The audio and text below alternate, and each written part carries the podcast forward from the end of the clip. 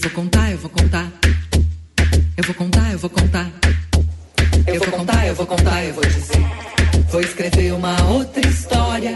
Eu vou contar. Sejam muito bem-vindos. Você está ouvindo Ruídos. Eu sou o Flávio Rodrigues, estou aqui com meu querido amigo Todd Cavacama. Só na luta e na labuta. E o papo de hoje é pra lá de especial, porque a gente vai falar de um tema muito importante, que é feminismo e discussões de gênero na música. Uma pauta fundamental e que tem gerado debates extremamente pertinentes para a classe musical dentro e fora da academia. E é claro que a gente não ia se atrever de abordar esse assunto sem trazer uma voz feminina para nos ensinar mais sobre isso. E é por isso que a gente tem o prazer e a honra de apresentar para vocês a nossa convidada de hoje, que é a Isabel Nogueira. Ela é compositora, artista sonora, produtora musical e musicóloga. É bacharel em piano e doutor em musicologia pela Universidade Autônoma de Madrid, professora da Universidade Federal do Rio Grande do Sul nos cursos de graduação, mestrado e doutorado. É coordenadora do grupo de pesquisa Sônicas, Gênero, Corpo e Música e tem artigos e livros publicados sobre música e gênero, criação sonora e pesquisa artística, além de diversos álbuns lançados. Ela também participa dos coletivos feministas Female Pressure, Feminoise e Weasels. Tudo bom, Bel? Tudo bem, obrigada pelo convite. Muito feliz de estar aqui conversando com vocês hoje. Agradeço muito mesmo. Bel, eu queria começar trazendo aqui um caso que é famoso no meio antropológico dos Estados Unidos, que foi a publicação do livro Writing Culture, editado pelo James Clifford e pelo George Marcus e lançado em 1986. O que o livro propunha era o de repensar a forma como se escreve sobre cultura. Porém, dos 10 autores, só tinha uma mulher, e na introdução o Clifford justifica essa ausência dizendo que as mulheres não haviam contribuído para essa discussão e por isso não havia mais mulheres no livro. Logicamente, isso caiu como uma bomba no meio acadêmico feminista e, como resposta, foi criado um outro livro chamado Women Writing Culture, editado pela Ruth Berrar e pela Deborah Gordon, onde elas mostram que o Clifford foi, no mínimo, preguiçoso com aquela afirmação. Né? A Bell Hooks, uma outra pensadora feminista importante, já falou diversas vezes sobre como as vozes femininas, e principalmente as vozes femininas não brancas, nunca são elevadas ao mesmo patamar das vozes masculinas. O que eu gostaria de saber é se no Brasil, dentro da sua experiência de anos pesquisando sobre estudos de gênero e feminismo, você sente que esse desequilíbrio entre vozes ainda é muito forte ou não?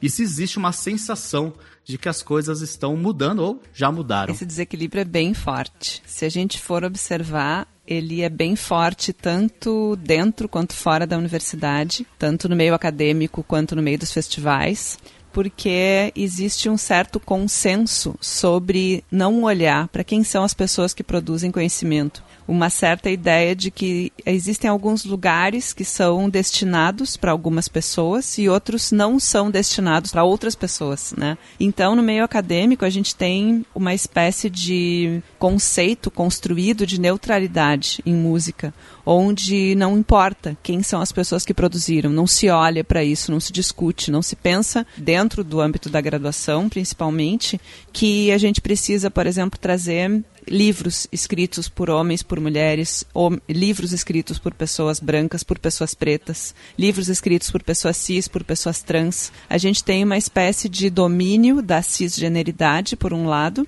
e uma espécie de domínio de quem são os autores considerados importantes, e esses autores são sempre homens. Se a gente observar também, os exemplos trazidos nas aulas, eles são basicamente de compositores homens. E não se discute isso, é como se os grandes cânones, os grandes pilares fossem construídos em prol de alguma coisa que é o desenvolvimento da técnica, ou o desenvolvimento da linguagem, ou pertencer a um cânone, e esse cânone, ele é sempre masculino, europeu, branco, cisgênero gênero. E se a gente for observar dentro dos festivais, acontece esse mesmo elemento. Então, hoje já tem um pensamento, eu acho, principalmente dentro dos festivais de música, que é preciso ter uma igualdade dentro do line-up. Mas ainda assim me parece que é, ainda a gente ainda está no momento do esforço, do precisamos cumprir uma cota, né? E então tem vários movimentos já acontecendo, tanto entre grupos de mulheres quanto entre hum, coletivos. Na Argentina já se fez por exemplo, uma lei, na lei do cupo, né, que é, precisa ter 30% da participação de mulheres nos festivais, mas no Brasil se fala pouco isso ainda.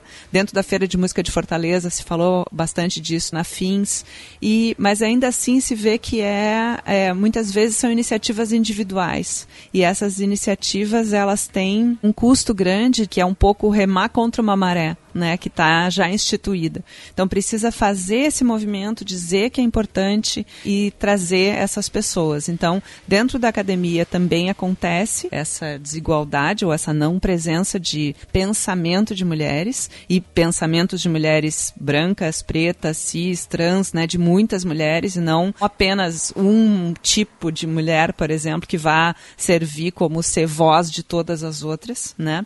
Mas pensar essa diversidade, porque porque a gente tem uma, uma vinculação muito grande com a ideia da linguagem, como é que a gente aprende a linguagem musical e como é que isso se coloca e como vai ter essa importância do domínio da técnica e dominar a técnica é mais importante do que se colocar como artista. Então, se a gente vai pensando na contramão desse tipo de pensamento, a gente vai indo para uma epistemologia do se conhecer, né, de pensar quem é a gente como artista, como é que a gente se coloca e que valores a gente tem, né, de questionar a própria branquitude, de questionar a cisgeneridade, de questionar que lugar a gente teve acesso e como é que foram construídos esses privilégios para a gente estar tá nesse próprio curso de música. Então, a Lucy Green é uma teórica que fala bastante sobre a música como um lugar generificado e ela fala é, da questão de alguns lugares serem melhor vistos como lugares para mulheres e outros para homens. Ela comenta da questão do campo da proposição do conhecimento, né? Então, o campo da composição, da improvisação ou o campo do uso da tecnologia seria mais ligado a um certo modelo que estaria ligado a um pensamento masculino ou que poderia ser mais ocupado por homens, enquanto que o campo do canto, do instrumento, do ensino, de alguns instrumentos, não de todos, estaria mais ligado a um estereótipo bem bem visto de feminilidade. E então, se a gente for observar os cursos de música, esses números ainda estão lá e ainda se colocam como lugares difíceis, né? O campo da composição, da improvisação, da criação, da tecnologia ainda são lugares difíceis para mulheres estarem à vontade, se sentir acolhidas, se sentir participantes do campo, né? E aí, falando de mulheres brancas, pretas, cis, trans, né? De diversos tipos de mulheres. E por outro lado, não quer dizer que elas não existam, elas elas existem, estão aí, mas elas não são reconhecidas como é, deveriam né, dentro do campo, não são reconhecidas pelos seus pares como iguais é, é um problema de todos, de todos nós, né? A gente poder olhar para esses, esses lugares e perceber como a gente precisa de pensamentos múltiplos. A Chimamanda Adichie coloca bastante isso do perigo das histórias únicas. Se a gente só tem um tipo de história, se a gente só está contando um tipo de narrativa, a gente não, não consegue ter uma diversidade. E, ao mesmo tempo, quanto mais a gente vai firmando e calcando aquele tipo de narrativa, menos esses lugares são acolhedores ou são interessantes interessantes, nem diria mais acolhedores, são interessantes para outros tipos de pessoas. E me parece que quanto mais a gente puder espalhar esse questionamento, quer dizer, como é que a gente está acolhendo as outras pessoas, porque o país em que a gente está é um país estruturalmente racista e machista. E o problema do racismo, ele é maior ainda, ou talvez mais fundante, né? vem junto com a questão do machismo, mas ele é fundante do país. Então a gente precisa observar isso e pensar como as nossas, os nossos cursos de música precisam, ou a nossa prática musical precisa estar tá realmente mais aberta. É isso, né? Se a gente se cala sobre isso também, a gente está ajudando o status quo, né? Tá ajudando o que é. Então, acho muito importante você trazer né, questão do questionar, né? Vamos questionar, né? Por que, que só tem realmente homens aqui ou só tem homens brancos, cis? E até a gente tem essa questão agora, a primeira vacinada brasileira, ah, é uma enfermeira negra, e ouvi muito assim, nossa, mas por que falar que ela é negra? E é preciso a gente entender a importância de falar isso, de colocar isso, né? De afirmar isso. É, porque de certa forma, na nossa visão de pessoas brancas, isso não teria importância. Mas e na visão dessas pessoas? Porque uma pessoa preta tem um olhar da sociedade sobre si que é muito diferente do que eu considero que é o olhar da sociedade sobre ela ou do que eu tenho do olhar da sociedade sobre mim. Então, é, a gente precisa perguntar para ela: é importante para ti dizer que tu é uma pessoa preta? É importante, é importante com certeza, né? E a questão do contar, ela começa na gente mesmo, sabe?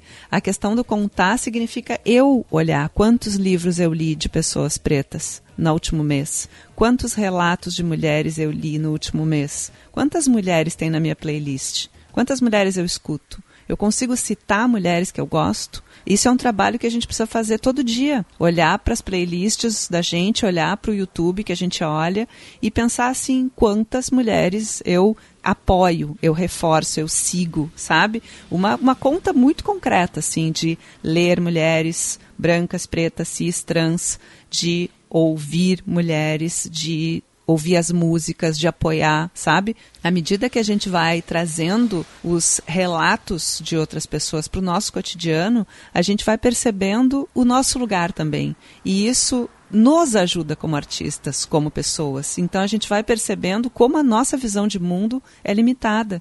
Então não é um, um elemento de assim, puxa, a gente vai estar tá trazendo pessoas diferentes para dar a elas uma oportunidade. Não é isso a gente vai estar tá ampliando os nossos horizontes também como artistas e com certeza entendendo que a nossa visão é limitada e a gente precisa trazer outras vozes. Muito bem, esse é só o começo do nosso papo a gente quer muito ouvir também a sua voz, de você que está nos ouvindo, por isso não deixe de acompanhar nosso programa nas redes sociais, Cuidos Podcast no Instagram, Facebook e Twitter e visite o nosso site cuidospodcast.com.br.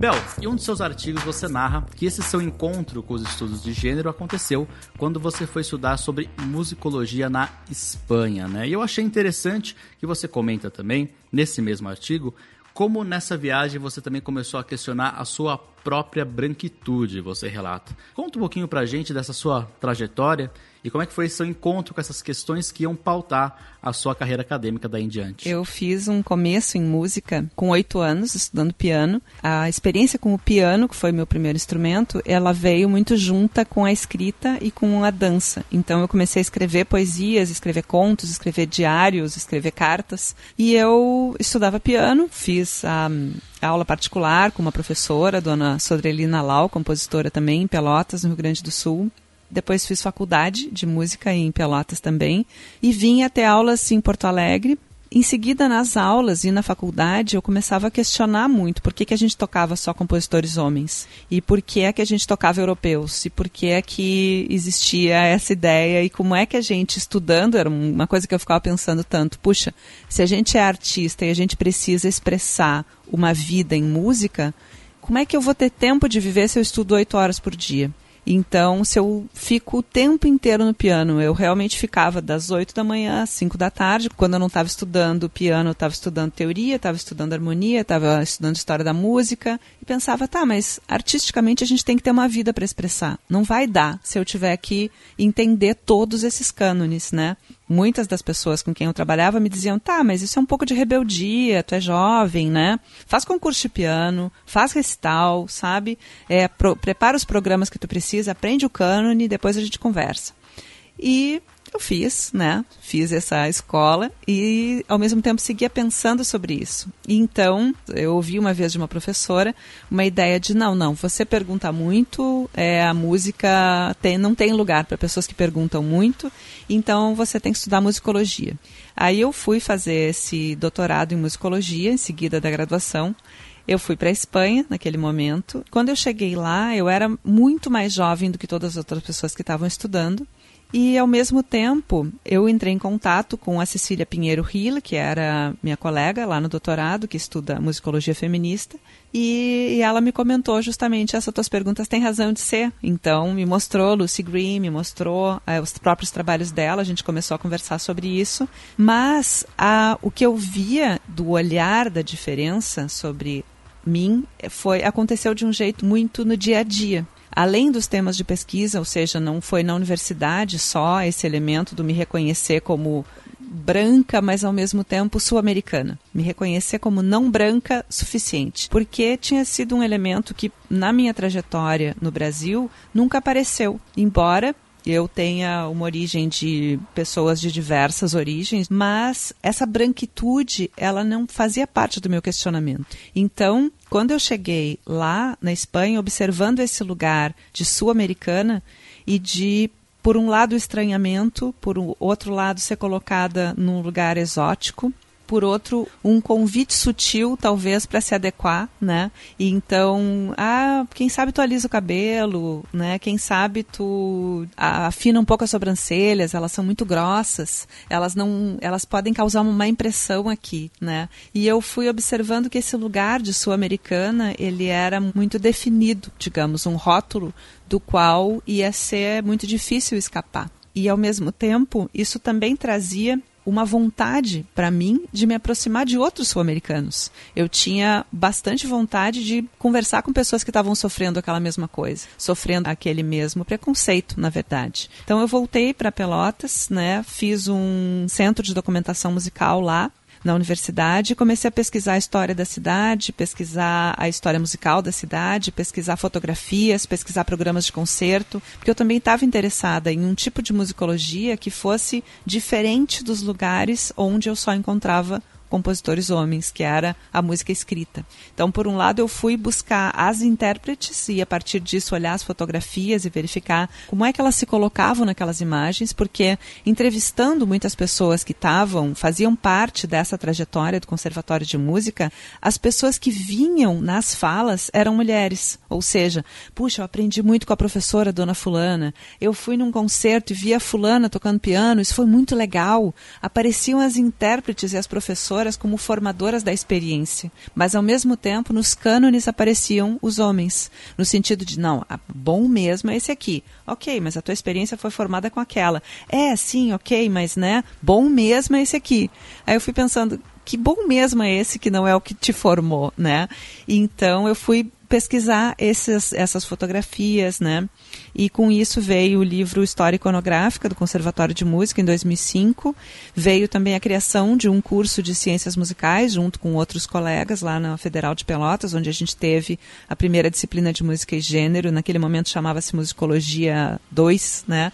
Lá e depois eu criei aqui na URGS uma disciplina de música e gênero. Mas observando isso, é, me veio muito essa questão da ausência de mulheres e eu fui buscar em que lugares elas estavam, pensando numa ideia de uma epistemologia feminista, né, para os estudos de musicologia. Agora, além da Lucy Green, que você já citou algumas vezes aqui no nosso papo, né, outra pesquisadora que influenciou o seu trabalho foi a Paulina Oliveiros, né? Inclusive, eu conheci o trabalho dela há alguns anos através do Todd, né? Eu acho que são fantásticas as vivências com a música que ela propõe. E para quem não conhece, a Paulina Oliveiros é uma compositora americana de vanguarda e ela desenvolveu, entre diversas contribuições para a música, uma ideia de escuta profunda, né?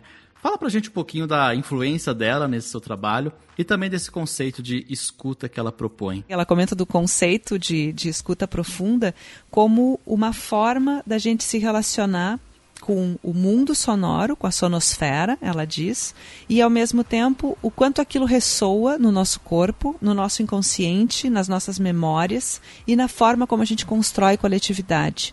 Então, quem são as pessoas que a gente escolhe para ouvir junto? Quais são as memórias que a gente escolhe para trazer? Né? Então, sempre quando a gente articula uma narrativa de si, uma narrativa musical, uma narrativa de ensino, uma narrativa do que for, a gente escolhe algumas coisas para trazer e outras não. Ou seja, a mesma maneira que a gente articula na escuta, que algumas coisas a gente entende como não vou prestar atenção e outras sim, eu vou prestar atenção, a gente faz na vida. Então, ela sugere que a gente não escute com julgamento, mas que a gente escute o que tem para ser escutado, que a gente escute movimentos, que a gente escute texturas, que a gente escute os sons do mundo, que a gente perceba como é que os sons se entrecruzam, como é que eles se comunicam, qual o som mais longe que tu pode ter, qual o som mais perto, como é que eles se colocam. E ao mesmo tempo com isso, a gente também constrói comunidades. Né, ela sempre fez vários trabalhos em grupo, ela fazia, mesmo antes dessa pandemia, ela propunha uma escuta telemática, né, uma escuta à distância. E dentro da metodologia que ela desenvolveu, ela pensou também escuta através do corpo, né, que a Louise Gold trabalha com isso, a, a, ideia de tu pensar como é que os sons ressoam no teu corpo, como é que tu traz memórias e como é que elas estão colocadas no teu corpo, então tem uma relação muito grande com vários elementos da cultura oriental e também escuta através dos sonhos, que a Ione, né, que foi a companheira da Pauline Trace. Então ela fala de, sobre Listening in Dreams, é o livro dela, e ela comenta que a gente pode escutar tanto escutar através dos sonhos, quanto recriar o estado de sonho no dia a dia e buscar, digamos, lidar com elementos não racionais da nossa mente. Todo esse método, ele veio da Pauline a partir de entender que estudantes de música são treinados a ouvir estruturas e não som são treinados a ouvir relações de estruturas e pensar que sentido elas fazem. Então, tudo isso leva para uma escuta racional, para uma escuta eurocentrada, para uma escuta machista também, né? E como é que a gente pode entender que a gente vai escutar todas as pessoas? Porque faz muito sentido com, com as questões feministas para mim, porque ela coloca que a gente precisa ouvir de uma forma que não inclua julgamento. Então, a expressão que ela usa é lift of judgment, é simplesmente deixar julgamento fora. Tu conseguir é, pensar em o que é que tu está ouvindo, de que, que, que é aquilo, que fenômeno é esse, escutar sonoramente o som. Então, é, é, foi muito interessante porque eu fui vendo que a grande maioria das, das teorias de composição são escritas por homens. E então, como é que a gente acha uma mulher para se referir, né? E a Pauline Oliveiros tem essa, esse método de composição através da escuta. Eu fui fazer então uma formação no Centro de Deep Listening e fiz essa formação em 2019 e fiz a, o segundo módulo, módulo avançado, agora em 2020, e aí fiz então um grupo para fazer essas práticas de escuta profunda, foi durante a pandemia. Foi muito interessante porque a gente conseguiu articular a escuta através dos sonhos, a escuta do mundo e a escuta através do movimento. E com isso, ela vai abrindo lugares da criatividade que a gente não sabia por um lado, né? E cria um senso de comunidade muito bacana, porque a gente se reúne para escutar a partir de alguns é, de algumas diretrizes que o método da Pauline coloca. E me parece que a Pauline traz essa ferramenta que é esse olhar para si, esse escutar a si mesmo, a si mesma.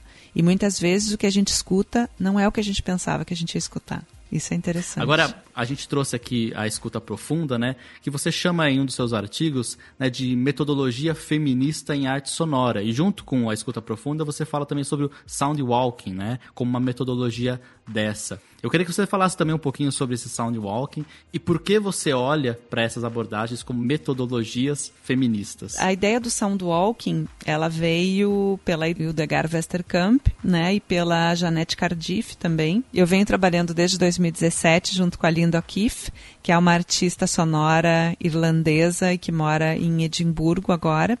E a gente vem pesquisando metodologias de mulheres na arte sonora e na música. A Linda O'Keeffe também fez os cursos de escuta profunda com a Pauline Oliveiros. Então a gente começou a trocar ideias a partir disso. Então a gente gravava coisas e mandava uma para outra. Então como é que soam as tua, a tua cozinha, como é que soa a tua rua, como é que soa a tua janela, como é que soa a tua casa antes da pandemia, né? Quanto tempo tu passa em cada lugar, como é que esses lugares trazem memórias para ti? E a gente foi gravando coisas uma para outra. Então, em 2018, a Linda veio para o Brasil fazer uma residência artística comigo e a gente formatou um curso de hum, arte sonora e criação sonora para meninas, porque a Linda trabalha em uma, hum, uma instituição que eu faço parte também, que é o WISWAS Women in Sound, Women on Sound, e a gente fez esse curso para meninas do colégio, da, de um colégio de é, ensino secundário. E aí a gente foi então para a rua para a gente poder fazer essa imersão no lugar. E com a ideia do soundwalking, a gente vai pensar no conhecimento situado. Né? O soundwalking é uma metodologia que a Eldergard Westerkamp usa, usou, né?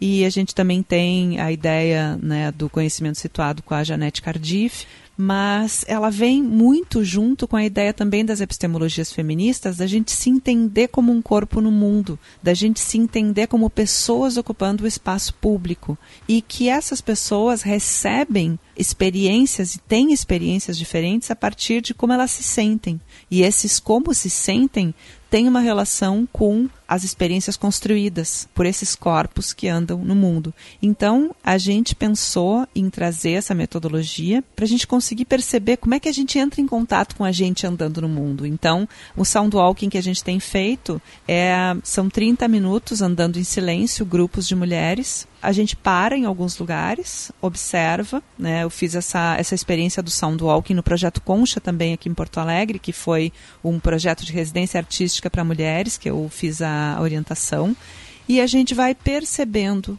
como é que a gente está naquele espaço, como é que as pessoas nos olham, como é que o nosso corpo está, que memórias vêm, o que, que a gente acessa, que outras experiências.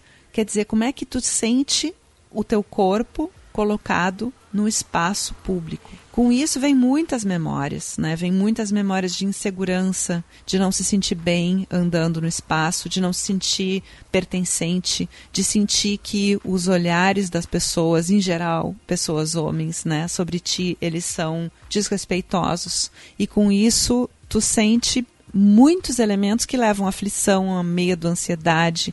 Então, a gente vai percebendo que a experiência desses corpos diferentes de mulheres andando na rua, eles têm essas marcas em menor ou maior grau, mas eles experienciam essas coisas que corpos de pessoas nascidas homens e que se reconhecem ainda hoje como homens não experienciam. Então a experiência de mundo é outra. Então, a questão de ser feminista é de tu conseguir perceber que o teu lugar não é neutro, cada um de nós. Então, entrar em contato com essa sensação, né? Nesse momento, eu e a Linda estamos organizando um livro que vai ser publicado pela Routledge no Reino Unido, The Body and Sound, Music and Performance, que vai ser, não é um livro sobre gênero, não é um livro feminista, mas ele é um livro escrito a partir do conceito, né, de som, corpo, música e performance escrito por 25 mulheres de todo o mundo. Por que, que a gente resolveu fazer essa ideia? Quando a gente tem um livro todo escrito por homens, que foi o teu primeiro exemplo, a gente não diz que ele é um livro de gênero. Se a gente tem um concerto inteiro só com músicas de homens, um festival inteiro só com bandas de homens, a gente não diz que ele é um festival de gênero. Mas quando a gente tem só por mulheres, a gente diz que ele é de gênero. Então, por que, que o gênero é só para algumas pessoas? Então, a nossa provocação, que foi a proposta que a gente mandou para a editora, inclusive, foi: não é um livro de gênero, é um livro sobre som. Nós chamamos as melhores especialistas da área. Então, é isso que nós estamos fazendo.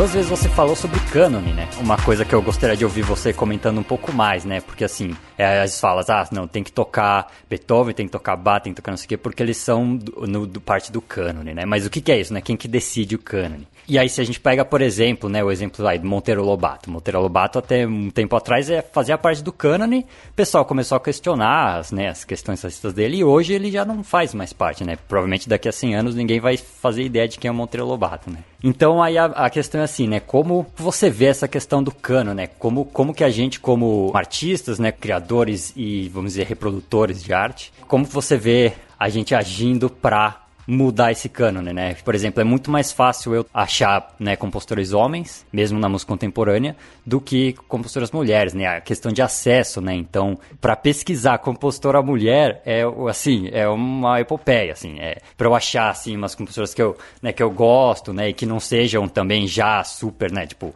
é, seria muito fácil eu tocar uma Caroline Shaw, uma Sariarro e tal. Seria muito fácil, porque, né, foram as que conseguiram quebrar essa barreira. Mas se achar aquelas que são mais uh, underground e tal, é muito mais difícil do que homem. Homem é muito fácil achar porque um homem reproduz o outro, assim. Né? é, a tua pergunta é muito interessante, é bastante profunda e é bastante polêmica, não tem uma resposta fácil. Acho que se tivesse uma resposta fácil, a gente já estava implementando, porque o cânone, ele é uma disputa de poder simbólico, né, como diria o Bourdieu, e é uma disputa de valor de capital cultural. Ele é isso. E tem dois elementos que tu comentou também, que são muito perpetuados dentro dessa hum, tradição de formação do cânone. Uma é, puxa, é mais fácil encontrar. Depende de quanto a gente procura, né? A gente começa a perceber que outras redes existem quando a gente não se contenta com as redes que já tem.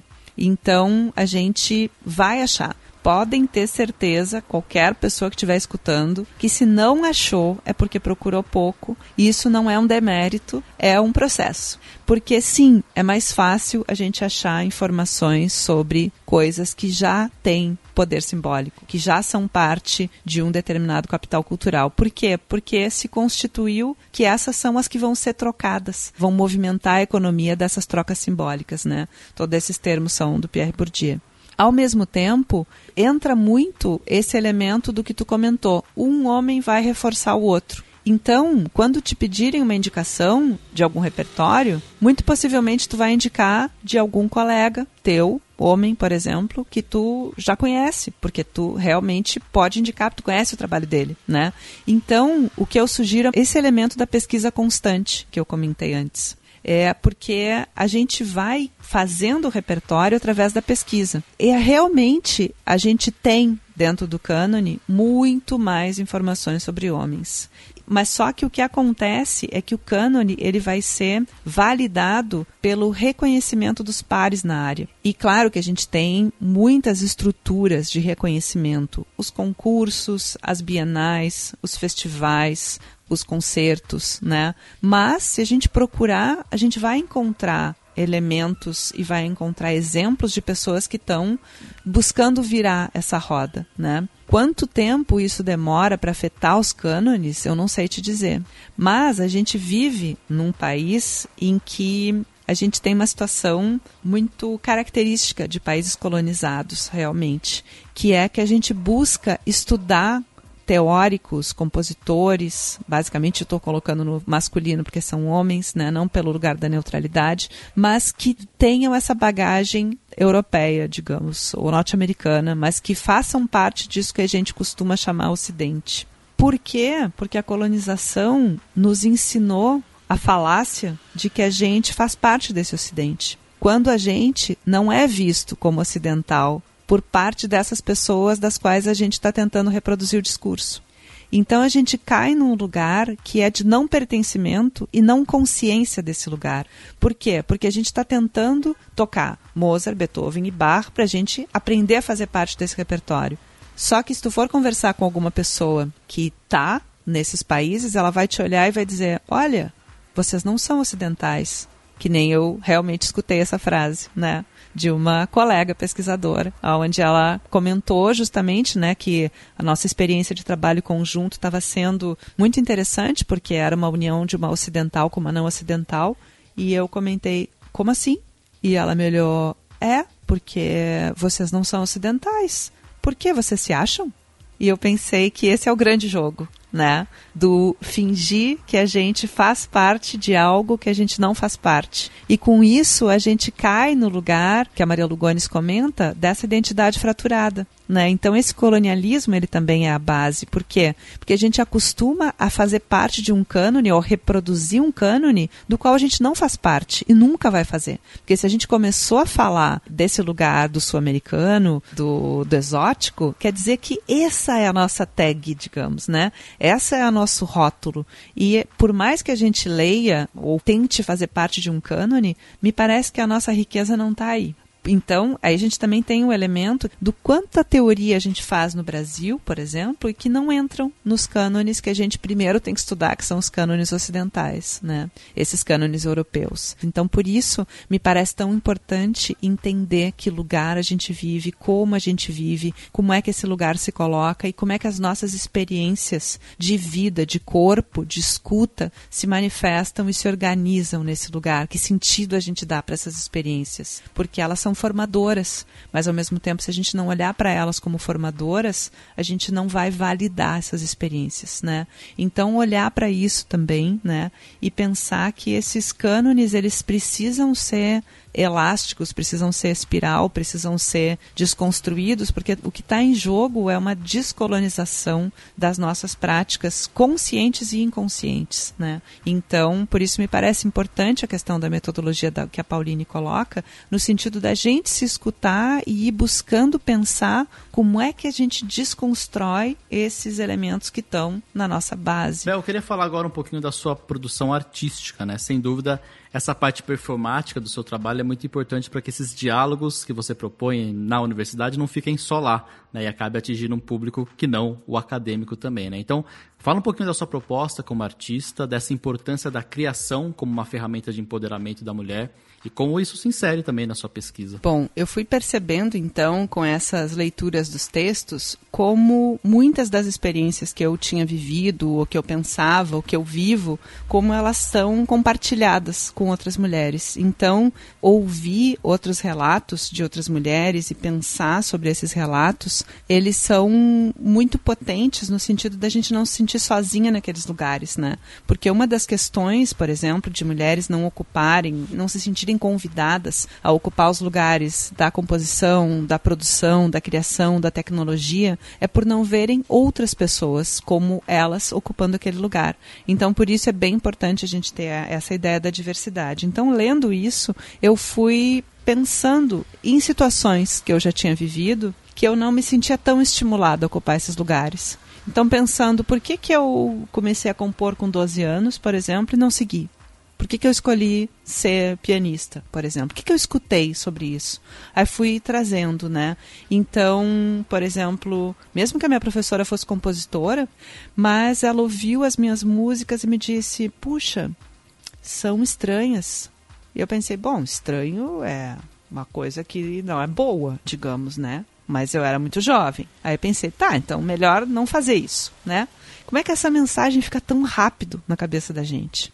Por que, que eu escolhi guardar essa memória e não outras? De, poxa, mas que sensação eu tenho compondo? Bom, eu me divirto, eu acho legal. Por que, que eu não escolhi essa sensação, por exemplo? Então eu fui retornando a esses diálogos internos comigo mesmo e pensando, tá, ok, mas aí com 17 eu comecei a compor canções, com 16, 17.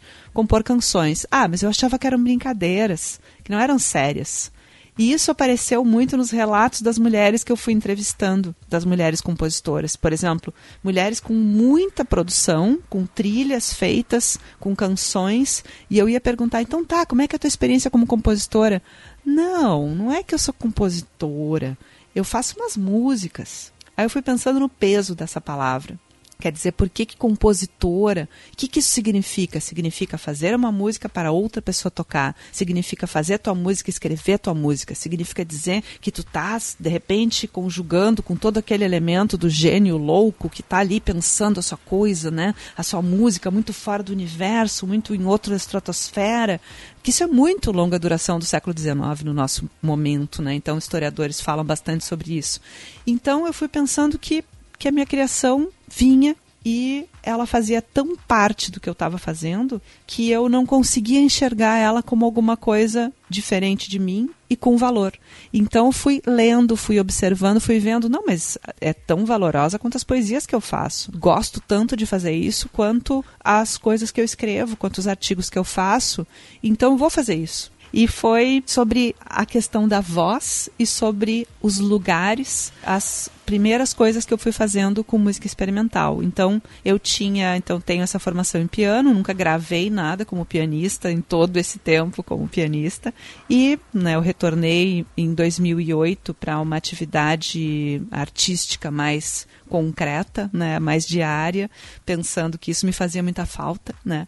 E em 2013 eu gravei um disco de canções chamado Vestígios Violeta, onde eu cantava músicas de outras pessoas e fiz, pensei na concepção dos arranjos, mas em apenas uma delas eu tocava piano e cantava, que é uma música da Deia Trancoso, que ela fez em homenagem ao Gilberto Gismonte, então é o arranjo que o Gismonte fez para piano e voz. Eu gravei isso, tá no YouTube, no SoundCloud, chama Gismontiana 2 e comecei a pensar em uma forma de eu poder lidar com um tipo de conferência que fosse musical. Eu pensava que eu queria juntar conferência e música. Por quê? Porque eu estava nesse momento com uma atuação bem forte na iconografia E eu pensava, se existe um tipo de narrativa que ela é considerada mais importante que outras porque faz parte do cânone, só que essa narrativa é parcial, porque ela escolhe algumas pessoas para estar dentro da narrativa e outras não. Como é que eu desestabilizo as pessoas que estão me ouvindo para terem uma experiência de se sentir desconstruídas através da minha narrativa, sem que eu diga isso, mas que elas experienciem isso? Então eu comecei a construir conferências aonde as coisas viravam música, viravam ruído. Eu não sabia muito bem já o que, que era conferência, o que, que era música, o que, que era imaginação, o que, que era verdade. Porque eu pense, ia pensando um pouco, né, de que se as histórias, as narrativas foram inventadas em algum momento por alguma pessoa, eu preciso inventar outras.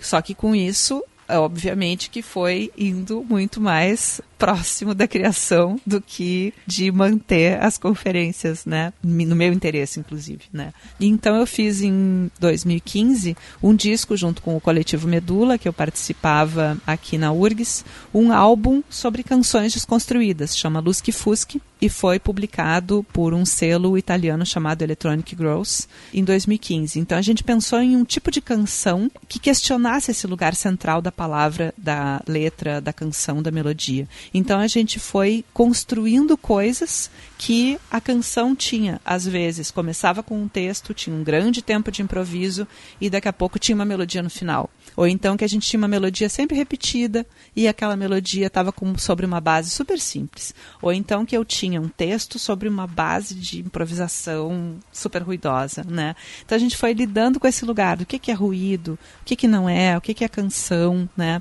Depois desse álbum eu fiz um pensando nessa ideia do conhecimento situado e tudo, fiz Em Permanente Movimento, que foi publicado em 2016 pelo selo Plataforma Records, onde eu fiz uma analogia com as três deusas da cultura matricial basca, que é Ilarge, Eguski e Mari, porque a minha avó era de origem basca, e eu fui gravando sons da casa de coisas que não eram musicais. Então eu sentei no piano, gravei o ruído do banquinho, sentei, fui fazendo, vendo como é que soavam todas as janelas da casa. E aí fui gravando diferentes vozes, né? Pensando que a minha própria voz poderia se diluir ou se multiplicar em várias. Então eu gravei, usei, estava naquela época muito encantada com um looper de cinco canais, né? Então a ideia também de como os instrumentos são loop pra gente, né? Como eles informam a produção e como a gente vai se modificando à medida que vai lidando com isso. Então gravei diversas vozes e fui compondo coisas, né, ali basicamente no que eu depois fui chamar de processo criativo pós-gravação.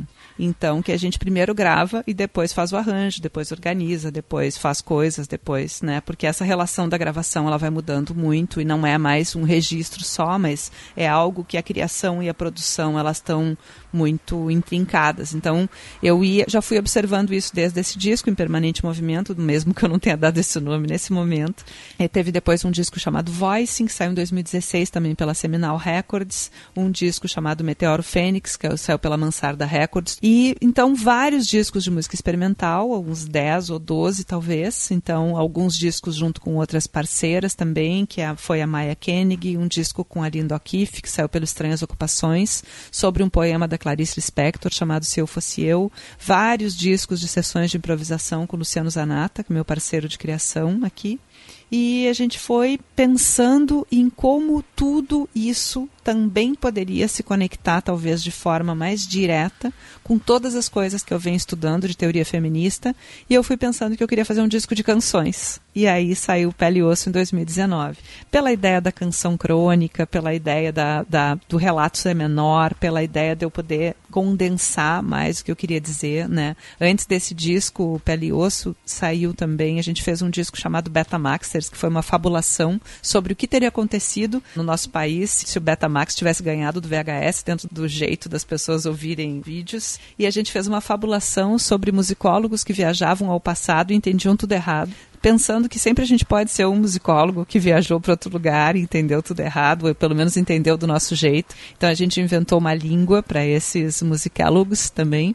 A partir dessa fabulação, porque ela tem essa relação né, com o que, que a gente entende como verdade, o que, que a gente se coloca, a gente foi pensando nessa ideia de uma trilogia, que era Pele, Osso e Semente. Então, Pele e Osso saiu em 2019 e Semente começa a sair agora em março. Então, é um, um álbum que tem que é com banda, algumas canções a gente gravou junto com outras pessoas e muito da produção foi feita durante a pandemia. Eu queria agora falar com você sobre o Sônicas, né, que é o grupo de gênero, corpo e música que você coordena ao lado da Antonella Pons, da Jalili Petzold e da Ariadne Ferrantes na Universidade Federal do Rio Grande do Sul. Eu queria que você falasse um pouquinho da criação desse grupo, né, das pesquisas que vocês têm desenvolvido por lá e aproveitando também, queria já emendar. Vocês apresentaram um artigo no Congresso da Ampon, né, Associação Nacional de Pesquisa e Pós-Graduação em Música, que é o Sônicas no Instagram, Cyberativismo e Redes de Mulheres na Música em Tempos de Pandemia.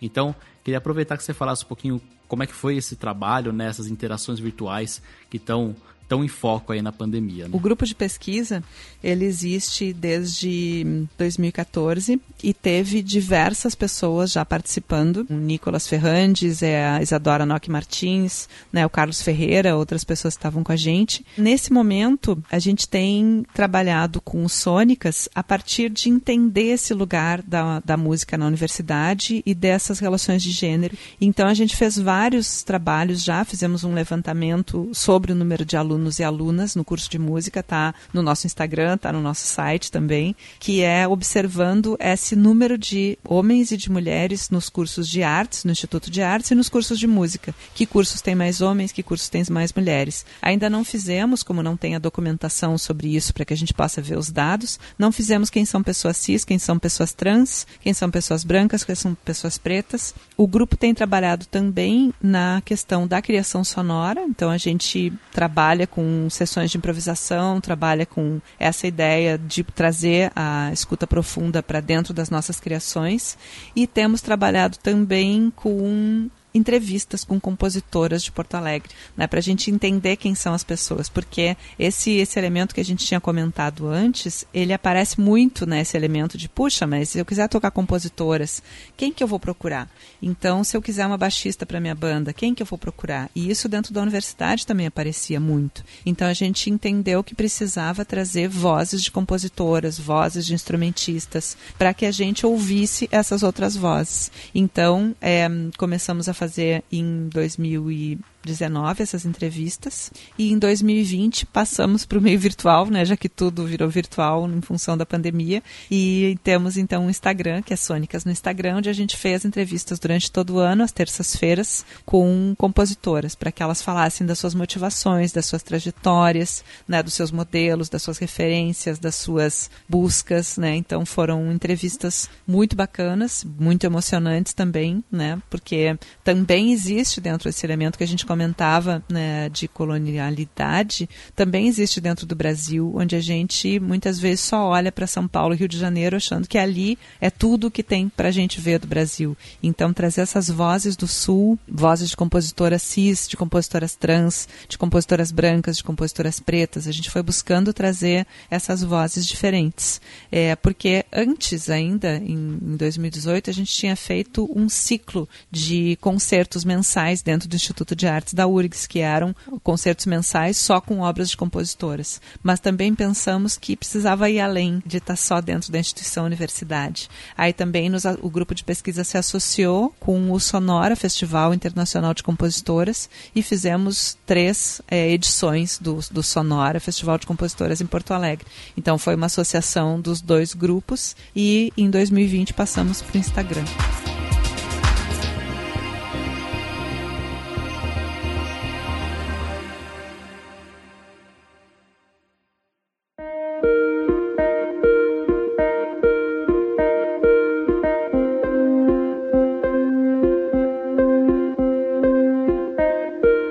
Muito bem, chegamos ao fim do nosso programa.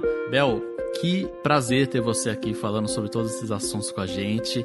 Acho que eu, Todd, falamos em nome de todos que estão ouvindo também uma aula e muito importante ouvir tudo isso, assim, pra gente, como eu comentei aqui em off, é muito é provocador pra gente pensar sobre essas questões e por isso mesmo muito necessário, né? Então a gente não teria como falar sobre tudo isso sem a sua presença aqui. Então a gente agradece. Fala desde já que as portas estão sempre abertas do Ruídos para você, para trazer outros temas, a gente discutir outras coisas aqui. Para a gente vai ser um enorme prazer, vai aprender muito mais. E agora a gente passa a bola para você, fica à vontade. Quero agradecer o convite também, muito bom conversar com vocês aqui hoje. Vou comentar de novo as redes, então, que o Sônicas Urgs está no Instagram e eu, o meu trabalho artístico no Instagram está como Bel Underline Medula e no Spotify também, Bel Underline Medula e no Bandcamp como Isabel Nogueira vai ser muito bacana receber os contatos, receber né, qualquer conversa, qualquer ideia que queiram colocar. Agradeço muito. Muito obrigado mais uma vez, Bel, e reforço aqui que as portas estão sempre abertas. E também para quem está nos ouvindo, a porta também está aberta para falar com a gente através do nosso e-mail, por exemplo, que é qual, Todd? ruidospodcast@gmail.com. Também temos o nosso site oficial, que é qual, Todd? ruidospodcast.com.br. Estamos também nas redes sociais, Instagram, Facebook e Twitter, Ruídos Podcast. A gente espera as suas mensagens lá, os seus feedbacks. Muito obrigado para você que está nos ouvindo até agora. Um grande abraço e até mais. Valeu! Falou!